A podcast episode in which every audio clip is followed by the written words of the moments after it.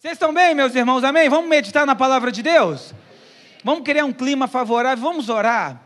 Vamos pedir a presença do Espírito Santo para que ele venha, para que ele inunde seu coração, para que ele avive os dons em você. Você sabia que Deus quer te usar?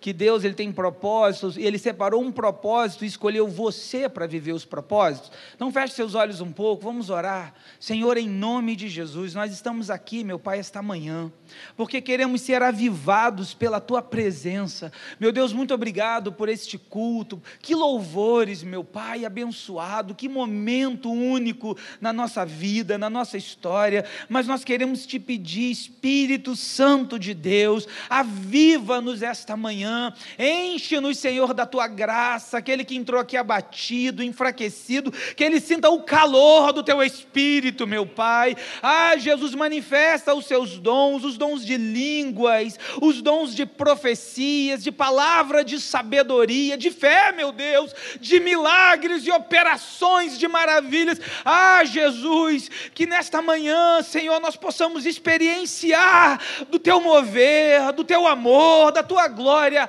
Faz a tua obra, Senhor, é o que nós oramos e já te agradecemos, em nome de Jesus. Amém. Amém. Meu irmão, abra comigo a palavra de Deus em Números, capítulo de número 8. Números, capítulo de número 8. Dia que eu chegar perto de como o pastor Davi prega, eu serei varão perfeito. Ele diz: ah, tá pregando muito, está pregando muito, jovem Skywalker, está pregando muito. Números 8, versículo de número 14. Quem achou, diz.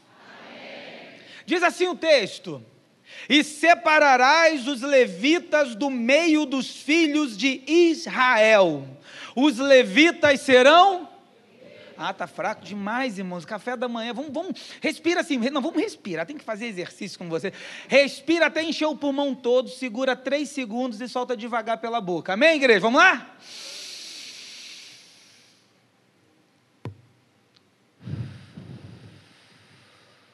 Tá bom? Vamos de novo? Vamos todo mundo juntos? Um, dois, três e. E separarás os levitas do meio dos filhos de Israel. Os levitas serão. Aleluias! Queridos, que texto que eu queria compartilhar. Essa palavra é uma mensagem que Deus, sabe, formou no meu coração. E eu sou do tipo que gosto de assistir muitas pessoas ministrando a palavra e como Deus falou comigo na construção desta palavra os, e separarás os levitas dos meios dos filhos de Israel. Os levitas serão meus. O que Deus está aqui no, em Números, capítulo de número 8, o que Deus está declarando é que Ele está separando a tribo de Levi para Ele. Estão sendo separados para Deus, não são os separados de Deus, são os separados para Deus, para servirem a Deus. Quando eu olhei isso, eu falei, gente, que coisa incrível.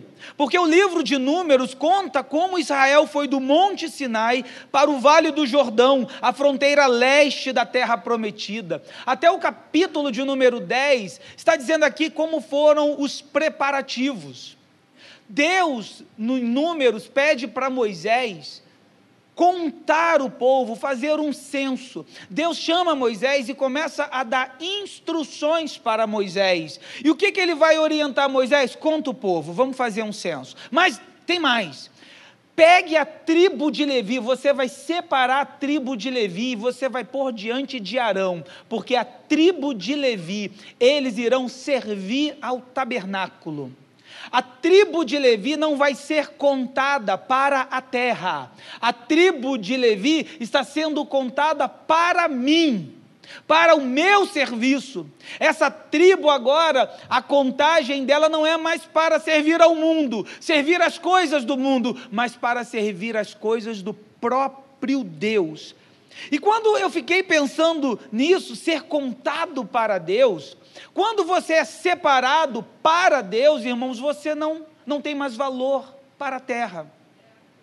Você para a terra, você é preterido. Preterido da terra é alguém que é desprezado, é alguém que, é, que o mundo não tem, não conta como, como valor. Mas você começou a ser preferido de Deus. Deus está preferindo você. E aí ficar fora da contagem da terra, irmãos, é uma coisa interessante, sabe por quê? Quando você é separado para Deus, saiba de uma coisa: as suas vontades, a, a, sua direção, os seus desejos, os seus sonhos não estão mais disponíveis para você.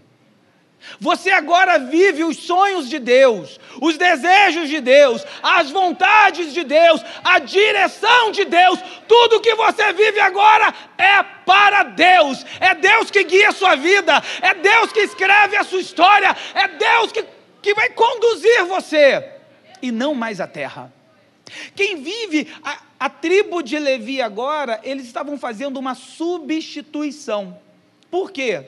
Quando você ler o, o, momento lá em Gênesis, capítulo de número 12, que eles estão saindo do Egito, vem a décima praga. E qual era a décima praga? Que iria morrer todos os primogênitos que não marcassem os umbrais com o sangue do cordeiro.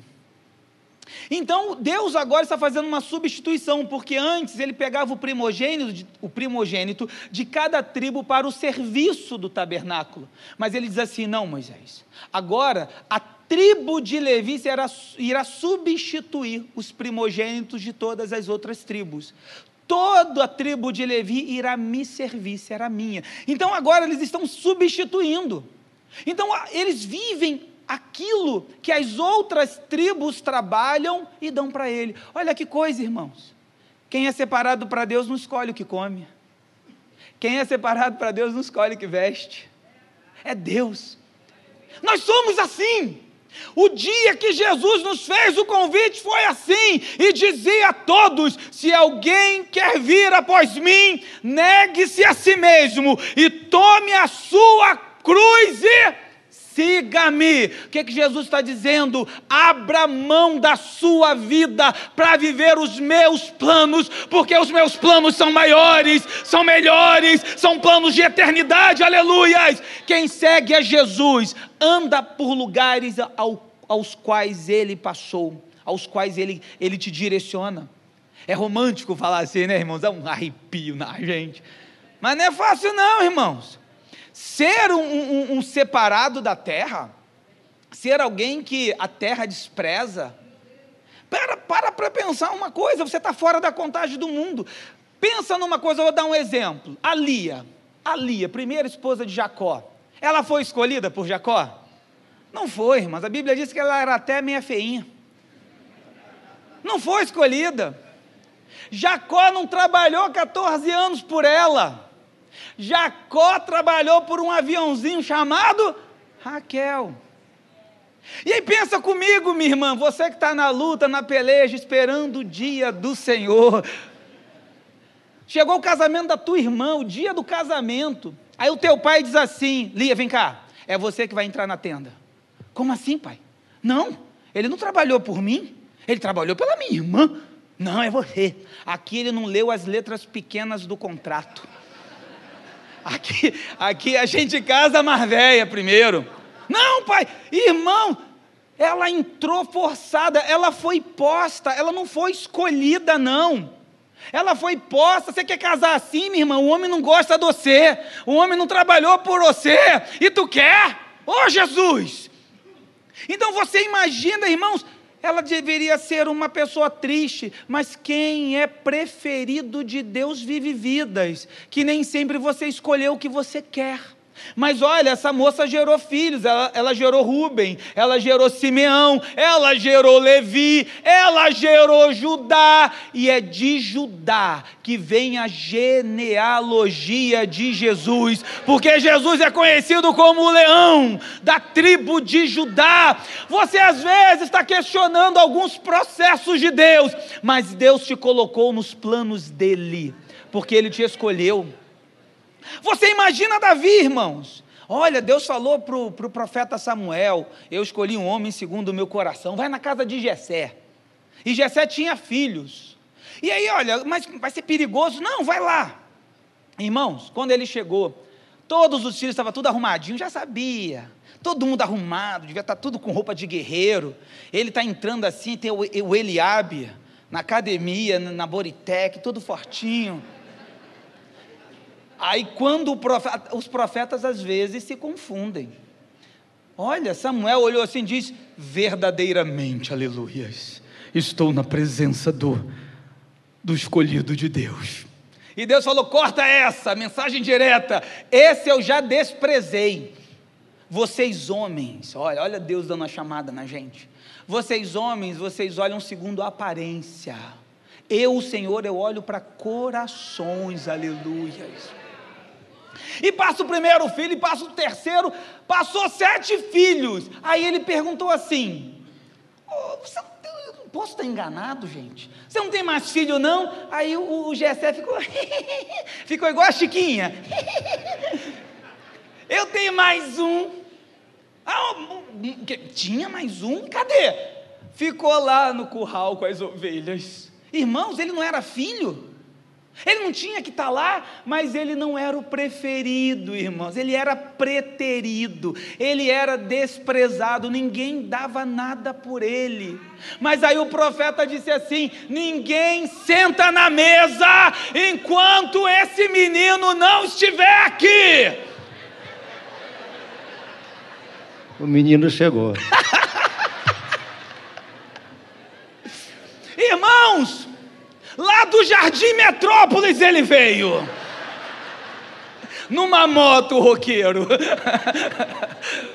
e naquele tempo os roqueiros era tudo Roberto Carlos, né? Se você pensa que meu coração é de papel, é da tua época. Irmãos, sabe o que eu quero te dizer? Não fica se sentindo esquecido, não, irmã. Ô irmão, Deus sabe aonde você está. Os planos de Deus não irão fugir da, daquilo que Ele programou. Ele sabe como te achar. Aleluias! Irmãos, é assim que acontece. E aí vamos voltar aqui para o texto. Levi, agora a tribo de Levi estava na contagem para Deus, mas naquela época Levi já estava morto. E, e a tribo de Levi formou-se clãs, e tinham três clãs: tinha Gerson, Coate e Merari, ou seja, os gersonitas, os coatitas e os meraritas. E Gerson, presta atenção no que eu vou te falar. O, o Gerson era o primogênito, grava isso. Porque o primogênito, ele tem direito à porção dobrada da herança. O primogênito, ele que vai herdar, ele que vai pegar a função principal, grava isso.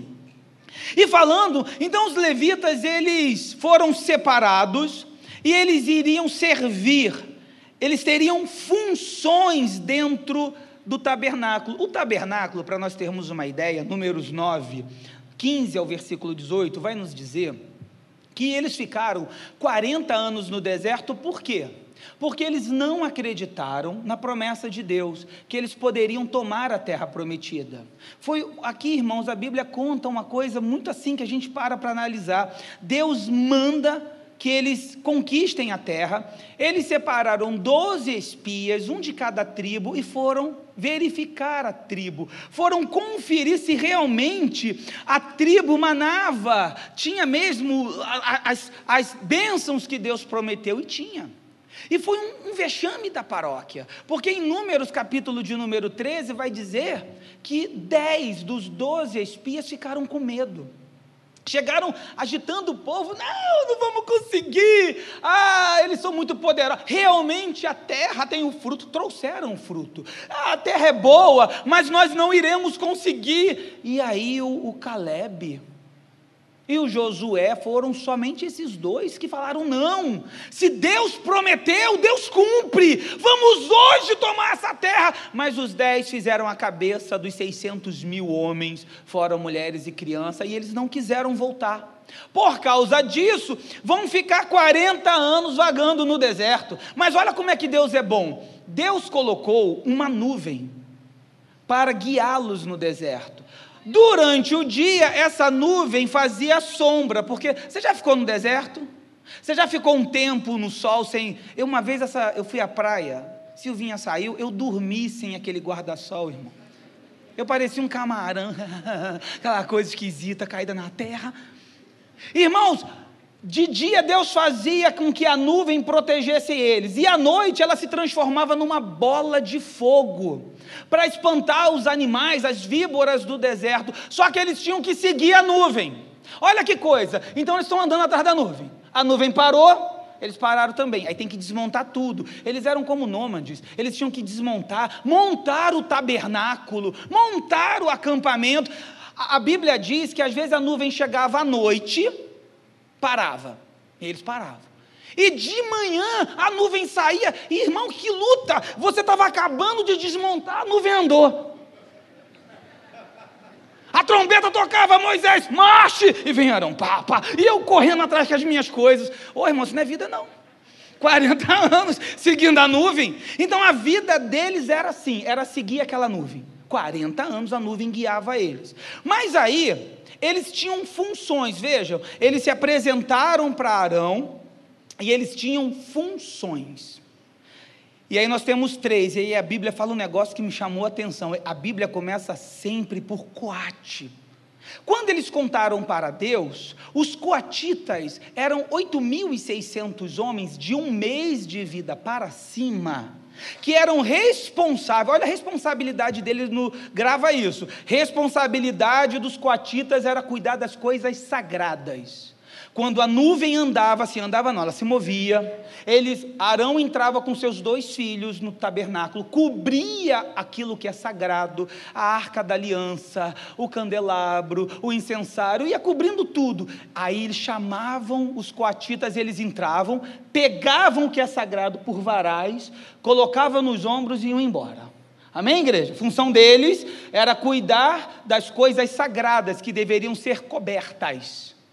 A função, depois veio a função dos gersonitas, eles eram 7.500 homens, contados de um mês para cima. A função deles era cuidar dos tecidos, o tabernáculo tinha muitos tecidos, panos, cordas. O muro do tabernáculo do lado de fora era um muro de tecido, do átrio, ó, muro de tecido. A função deles era dobrar os paninhos direitinho, tudo certinho, pegar as redes tal, e levar e depois que eles saíam, entravam agora os meraritas. E qual era a função dos meraritas? De 6.200 homens, contado de um mês para cima, eles faziam pegar o peso, eles iam arrancar as colunas, eles iam pegar as estacas, as madeiras, tudo que era peso, madeira, eles teriam que carregar.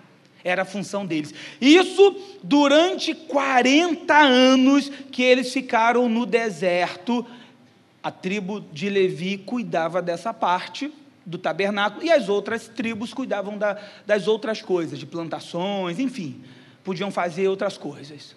Vocês estão entendendo? Então, agora que a gente entendeu que a tribo de Coate cuidava de quê? Das coisas sagradas. A tribo, os gersonitas, cuidavam de quê? Dos tecidos. E os meraritas? Acabou a escola bíblica dominical, parabéns, 10 para todo mundo. Eu fiquei pensando nisso, irmãos, e pensei: como é que eu aplico na minha vida, pastor? Como é que eu posso olhar para esse exemplo daqueles que foram separados para Deus? Como é que eu posso olhar para isso e aplicar hoje no nosso contexto? Porque a interpretação é essa, irmãos a hermenêutica, olha o biquinho, a hermenêutica. Você pega, você lê e você faz uma aplicação dentro do contexto. Você também tem a exegese, que você vai mais a fundo no significado da palavra, e você faz uma aplicação no contexto de 2023. Como é que eu vou aplicar? Aí eu pensei assim, vê, vê, se vocês concordam comigo, irmãos. A Bíblia começa em Números, capítulo de número 4, pelo segundo filho e não pelo primeiro. já fiquei, ó, grava isso, eu já achei estranho.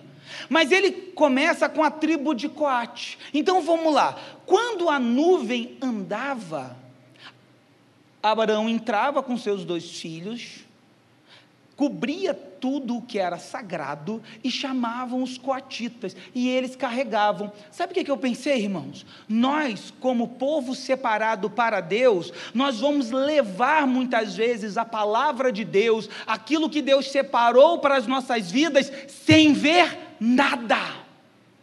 Muitas vezes você vai receber um propósito de Deus que você vai caminhar e você não vai ver nada. Você não vai ver anjo, você não vai ver vulto, você não vai ver assombração, você não vai ver nada. A única coisa que vai te garantir aquilo que Deus falou é a sua palavra. A única coisa que nos garante está aqui é a palavra de Deus e ela é suficiente nas nossas vidas para que eu continue marchando. O que eu aprendo aqui, irmãos, com, as, com, a, com, as, com, a, função de coate, é que Deus vai te dar uma ordem, mas Ele não te dá uma ordem para você ficar, não. Eu tenho que ir na irmã sapatinho de fogo, para a irmã confirmar aquilo que Deus falou para você, não. Você não vai ver nada, mas você tem a palavra de Deus que te garante tudo, e é a palavra de Deus que te diz que nada vai fugir do controle dEle, que Ele cumpre aquilo que Ele fala. Irmãos, nós vamos obedecer pela palavra. Uma segunda coisa que eu pensei, eu levo aquilo que ele já preparou e me entregou. Quem fez tudo não foi Coate, foi Arão e seus filhos. Eles cobriram aquilo que é santo, e eles vieram agora, os, os coatitas, leva, estão levando aquilo que foi preparado, aquilo que Deus entregou para você, Ele já preparou na sua eternidade que nós não conseguimos explicar, desde a fundação dos tempos, Ele já preparou e separou e te entregou, irmãos. Deus não está te prometendo aquilo que Ele vai fazer. Ele está te prometendo aquilo que ele já fez e te escolheu para viver essa caminhada, aleluia. É Deus que faz tudo. Deus não entrega um propósito ao qual ele não tenha trabalhado primeiro. Se ele falou que vai salvar a tua família, ele vai fazer essa obra ainda que você dê essas bambeadas, Ele vai fazer porque Ele prometeu e Ele é fiel. A, a Bíblia diz que Ele vela em cumprir a Sua palavra, Ele vigia, irmãos, aleluias toda, eu vejo essa a, a, obra salvífica, toda a obra salvífica foi realizada por Jesus. Os discípulos apenas receberam a autoridade de Deus. Irmãos, Deus foi tão bom com a gente que ele sobe aos céus e fala para você: olha, busquem os dons, busquem avivar os dons e vocês serão cheios. Eu fico pensando nisso. Quando Jesus foi enfrentar Satanás no deserto, era Jesus, os discípulos ficaram de fora.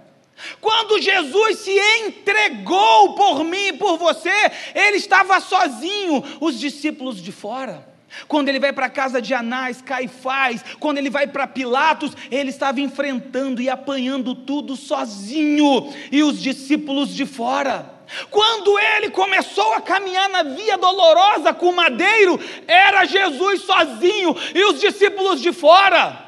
Quando ele foi pregado na cruz, era Jesus sozinho lutando por mim e por você e os discípulos de fora. Quando Jesus morreu, ele estava sozinho e os discípulos de fora.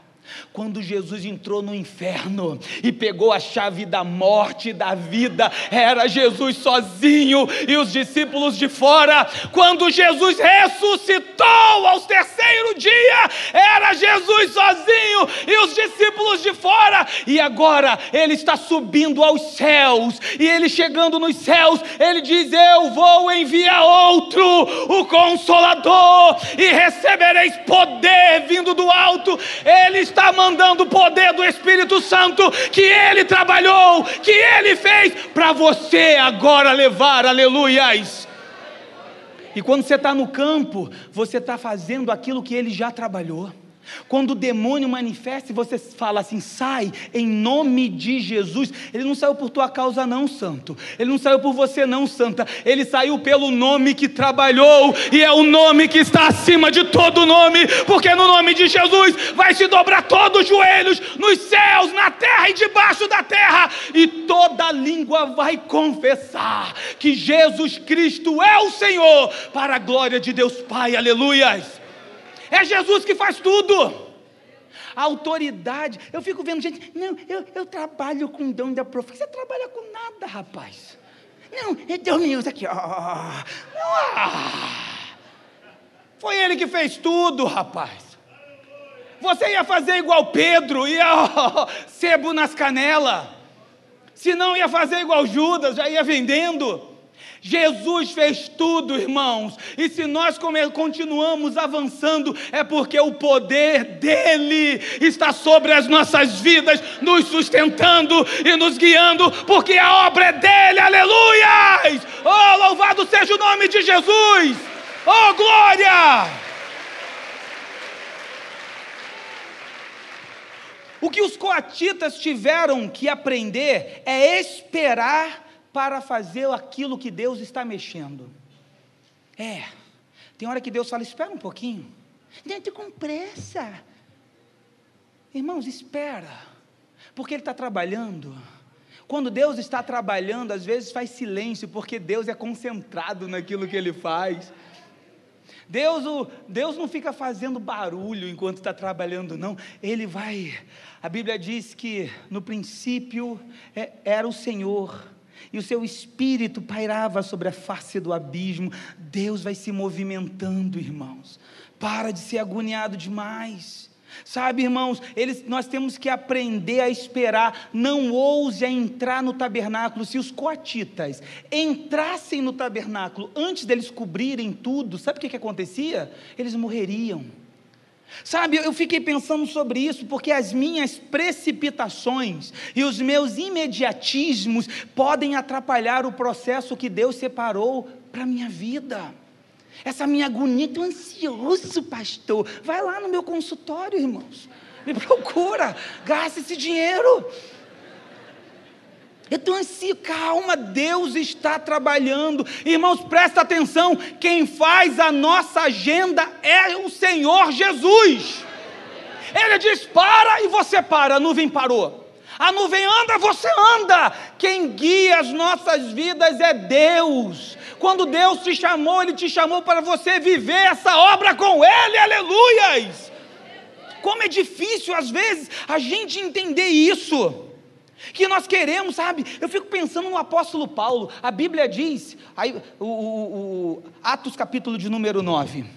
Ele chega para o profeta Ananias: Ananias, vai na rua chamada direita, na casa de um homem chamado Judas. Lá você vai encontrar um homem chamado Saulo de Tarso. O homem engasgou. Quem? E homem, quando fala fino, é porque está mentindo ou está com medo. Quem? É, Deus, esse homem aí é o cão chupando manga. Ele tem cartas para assassinar, para nos perseguir. Ah, Deus diz assim: não, meu filho. Jesus fala: não, ele é o instrumento escolhido por mim. Deus o escolheu, eu o escolhi. Sabe o que é que Deus, essa palavra instrumento no original é alguma coisa, tipo um potezinho assim que você bota algo para levar a algum lugar. Deus está dizendo: eu escolhi o Saulo para levar a minha palavra para gentios e para reis e para todo Israel. Ele foi escolhido, irmãos, ele foi escolhido, mas Paulo teve que aprender a esperar. Paulo, ah, 13 a 14 anos da vida de Paulo, foi esperando, porque Deus sabe o tempo. Paulo teve que aprender que em alguns momentos Deus te coloca um espinho na carne, e aí Paulo ficou orando lá em 2 Coríntios, capítulo de número 12: tira, Deus, tira, três vezes. Aí sabe o que, é que Jesus disse carinhosamente? Não! A minha graça te basta porque o meu espírito se aperfeiçoa na fraqueza. Então, quando você diz eu sou fraco, então é forte, porque é dependente de mim. Aleluias! Você precisa depender de Deus, esperar o tempo de Deus. Eu sei que às vezes é difícil esperar as coisas sem as respostas. É difícil esperar as coisas quando você não está vendo nada. Mas Deus trabalha assim, irmãos. Ou você confia, ou você não confia naquele que te separou. Aleluias. Deus é assim, irmãos. Deus faz as suas coisas, trabalha e não fica te dando satisfação, não. Já pensou? Agora Deus tem que fazer assim: Oi, Osvaldo. Agora eu vou fazer isso. Tá bom, God. Não, não é assim, não, irmão. Vou te mostrar, essa nuvem, essa nuvem era um problema, irmãos. O povo está saindo, oh, ah, Jesus, o povo está saindo em Êxodo 14, o povo está saindo já do Egito. Todo mundo tranquilo. Aí estavam saindo. Aí Deus falou assim para Moisés: Moisés, retroceda, volta e vai para Pirrairote. Deus, espera aí. O Senhor está mandando eu retroceder?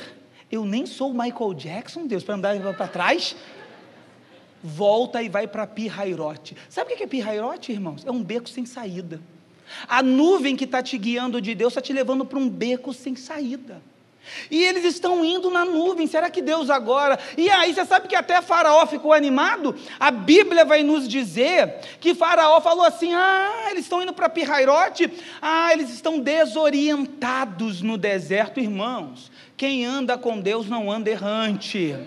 Quem anda com Deus vive pela fé. Quem anda com Deus vive pelos milagres que nós não explicamos, mas eles acontecem toda manhã. O choro pode durar uma noite, mas a alegria vem ao amanhecer. E eles foram, quando chegaram lá, irmãos, Faraó veio atrás eles vão morrer, Faraó ficou animado, eles vão morrer, que eles estão confusos, mas Deus não se confunde. E eu quero te falar uma coisa, ainda que você pense que Deus está te levando, te guiando para um beco sem saída, quando você chegar de frente a esse mar, ele vai se abrir, e se ele não se abrir, você vai passar por cima dele, porque poderoso é aquele que liberou a palavra, aleluias. O que você está querendo dizer, pregador? Confia no Senhor, aleluia. Quando você estiver muito agitado, lembre-se disso: aquietai-vos e sabeis que eu sou o Senhor, aleluia. Deus sabe o que está fazendo. Sabe qual é o nosso problema? Nós temos que ter sensibilidade à voz de Deus. A gente está ouvindo muita coisa, menos ter a intimidade com Deus, menos procurar a fonte certa. Não, porque o fulano, não, vai orar, bota essa boca no pó, irmãos, porque Deus fala. Você não vê a Eva no jardim do Éden? A serpente, ela trabalha. Olha como é que a serpente trabalha. Ela trabalha na ausência da visitação de Deus. Quando você fica distante de Deus, outras vozes vêm, ó, falar no teu ouvido. Então a gente precisa ouvir a voz de Deus. Tem momentos que Deus, você vai guiar Deus, Deus vai, você vai seguir Deus no deserto. E você muitas vezes vai fazer igual o povo do Egito, vai se sentir seguro porque tem o plano B. Você sabia que o povo, quando saiu do Egito, a Bíblia vai dizer, lá em Êxodo 12, 39, que eles estavam levando massa, pão na mala? Ah, irmãos, eles estavam com pão na mala.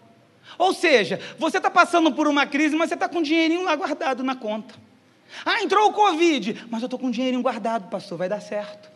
Ah, mas eu estou vivendo, eu tenho uma reserva, eu tenho um plano B. Ó, se me mandarem embora aqui, eu vou para aquela outra empresa. Eu já tenho um plano B. Deixa eu te falar uma coisa. Eles ficaram tanto tempo no deserto que eles tiveram que aprender uma coisa: que um dia o pão vai acabar da mala. E quando os teus recursos, aquilo que você acha que você pode fazer acabar, aí entra a provisão do milagre do maná. Quando o pão acabou, irmãos, vai vir todos os dias a provisão de Deus. Eu não sei como é que você está aqui essa manhã, mas saiba de uma coisa: amanhã Deus proverá na tua vida. Ele é Deus, Ele é Deus de milagres, Ele é um Deus que faz, irmãos. Você vai viver um milagre diário de ser sustentado pelo próprio Deus, aleluias. Então, essa era a função dos coatitas carregar aquilo que Deus preparou, carregar aquilo que é santo sem ver, porque eles estão obedecendo uma ordem de Deus. Agora nós vamos falar sobre Gerson, e isso me chamou a atenção porque Gerson é o segundo filho. Oh, Gerson é o primeiro filho. Não, ele não é o segundo, não. Ué, gente, pensa comigo. Se ele é o primogênito, não era para ser ele que deveria carregar aquilo que é sagrado? Não seria ele que deveria ter o serviço mais privilegiado do tabernáculo? Eu fiquei pensando sobre isso e comecei até a me debruçar, e aí algumas coisas me chamaram a atenção. Quer ver? Você sabia que Moisés e Arão, eles são levitas, mas eles não são da tribo de Gerson. Eles são da tribo de Coate. E eu falei, gente, então eles não, não, são, eles não são do primogênito, são do segundo. Aí quando Deus foi separar as tribos, que eles viviam assim, o tabernáculo parava, de frente ficava Arão e seus dois filhos. E aí ficava uma tribo de um lado, uma do outro, e uma atrás e as restantes espalhadas. De um lado ficavam os coatitas, do outro lado, os meraritas. E quem ficava lá atrás? O Gersonita. Falei, gente, Deus está desonrando esse homem. Esse homem eu vou ler mais porque eu, eu, eu, eu devo. Esse homem fez alguma coisa, ele pecou. Mas aí, irmão, sabe o que eu percebi? Que a nossa visão com Deus é muito pobre. Nós somos muito limitados, irmãos. Nós somos muito, sabe? A gente, para a gente, prosperidade é ter dinheiro. Para a nossa visão é, é chegar, a, a, gente mede, a gente fala assim, não, uma igreja próspera, é uma igreja que tem uns carrões lá fora estacionados. Irmão, sai dessa, irmãos. Isso é visão de mundo.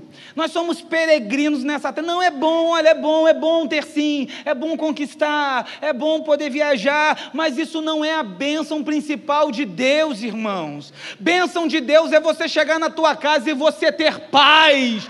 Bênção na tua casa é você saber que recebeu a salvação e quando seus olhos fecharem aqui, com ou sem plano funerário, você vai morar no céu. Aleluias! Essa é a maior bênção que recebemos. Nós somos o povo eleito, salvos.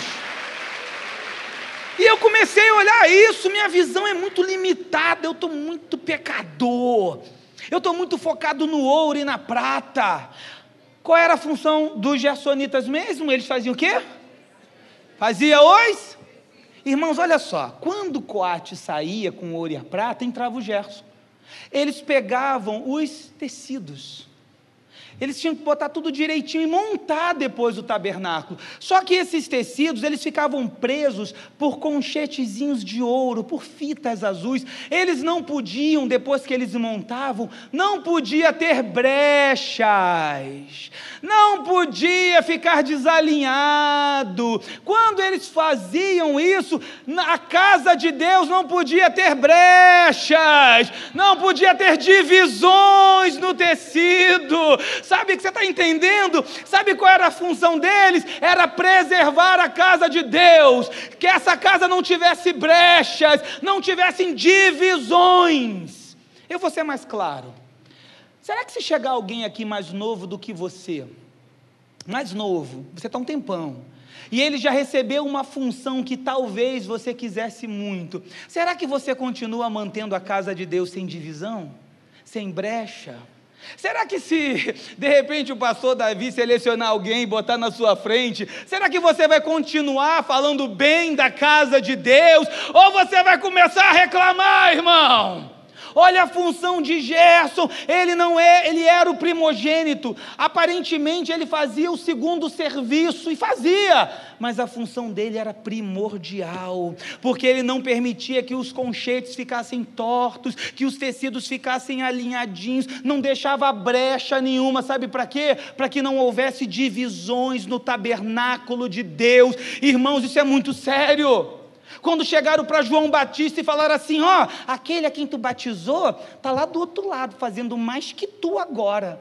Sabe o que é que João Eu acho que o João cantou, porque eu sou meio cantor. Eu acho que ele fez assim, ó. Que ele cresça, que eu diminua, que ele apareça, eu me constranja. Irmãos, nós somos desse. Ele fez mais. Quando ele disse: Eis o Cordeiro de Deus que tira o pecado do mundo, o André estava com ele. E ele falou assim: André, esse que é o cordeiro, vai, segue ele. Ó, tá tirando gente da igreja dele. Vai com ele, leva teu amigo contigo. Irmãos, ele sabia o lugar dele. É reino de Deus. Nós somos aquele que, aqueles que defendemos a casa de Deus. Nós somos aqueles que apaziguamos os ânimos. É porque não estou concordando. Eu não gosto do pastor Davi. Ele fica andando com aquela roupa. Não... Eu não gosto do pastor Denis. Já está amarrado, rapaz. Está com inveja que ele é bonitão? Eu não gosto do pastor Anselmo. Que isso?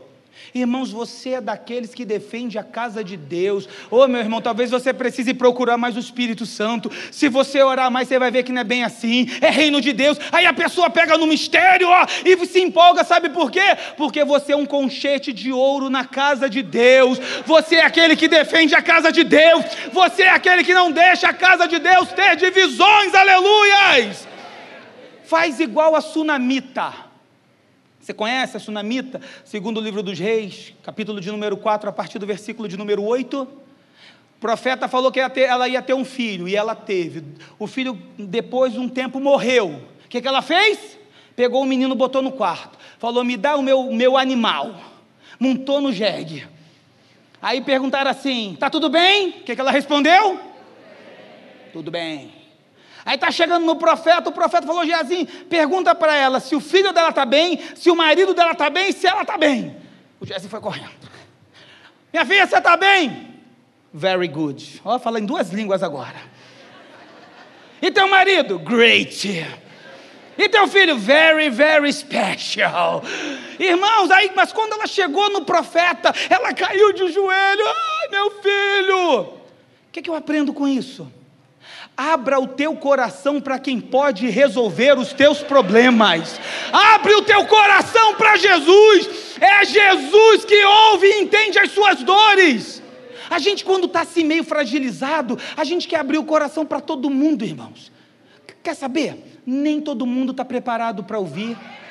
Às vezes o irmão está na igreja, está vivendo um problema, está vivendo uma luta, não tem o teu o conselho certo. Quer chorar? Chora nos pés do Senhor.